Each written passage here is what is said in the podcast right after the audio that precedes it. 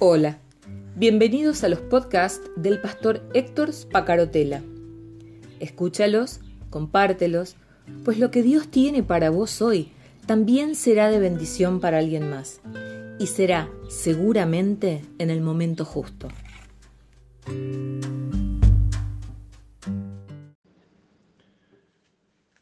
Yo sé que las palabras que puse como introducción te desafían porque no estamos acostumbrados a pensar nuestra relación con Dios de ese modo. Pero quisiera que tomáramos hoy como referente al profeta Elías. Elías, eh, un hombre que se jugó, y se jugó de una forma que todavía hoy a mí, cuando acabo de leer nuevamente el pasaje, vuelve a hacerme temblar.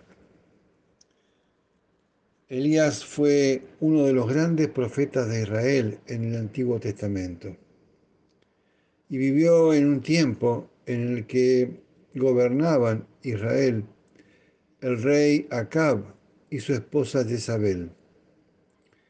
Un liderazgo infame que terminó alejando a, a Dios de Israel para llevar al pueblo a adorar a Baal, un dios cananeo de la fertilidad. Jezabel era sacerdotisa de Baal y ella movió a su esposo, al rey Acab, rey de Israel, rey del pueblo de Dios, a abandonar a Jehová para confiar en la fertilidad que daba este falso dios, Baal.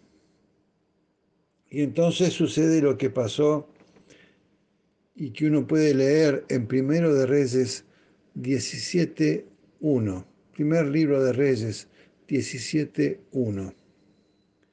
Ahora bien, Elías, quien era de Tisbe en Galaad, le dijo al rey Acab, Tan cierto como el Señor vive, el Dios de Israel, a quien sirvo, no habrá rocío ni lluvia durante los próximos años hasta que yo dé la orden.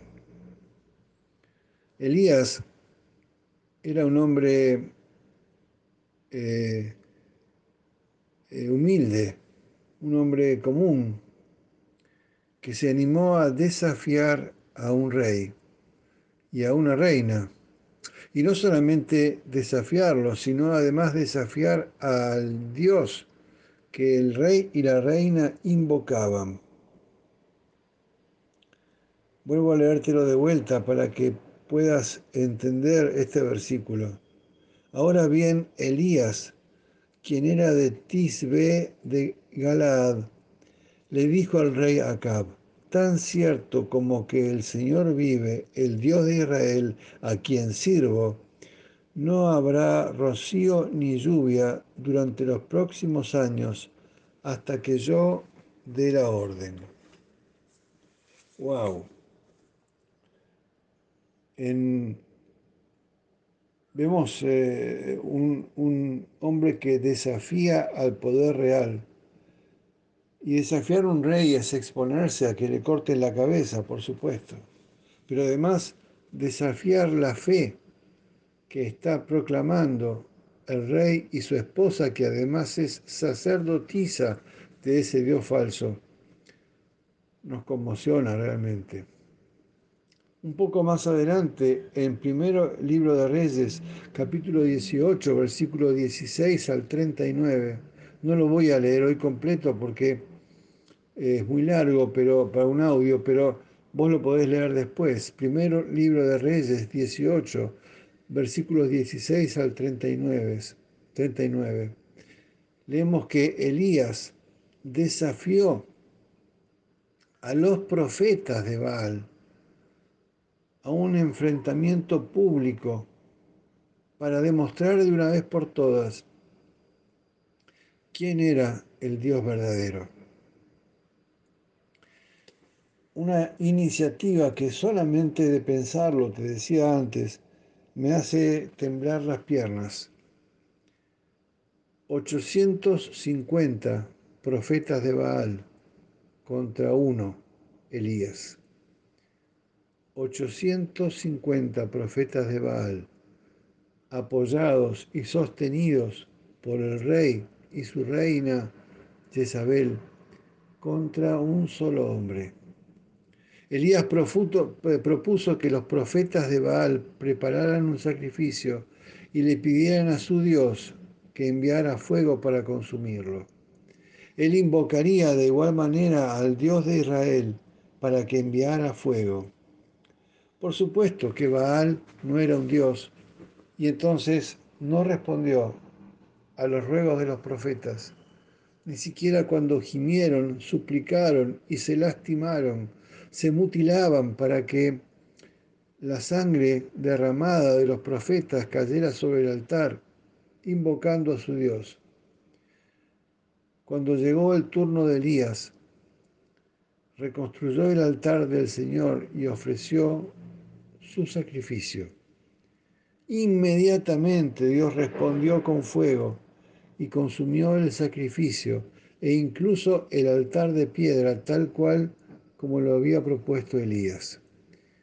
Si Dios no hubiera exhibido su propia obra al enviar fuego, Elías habría fracasado rotundamente y esto le habría costado la vida.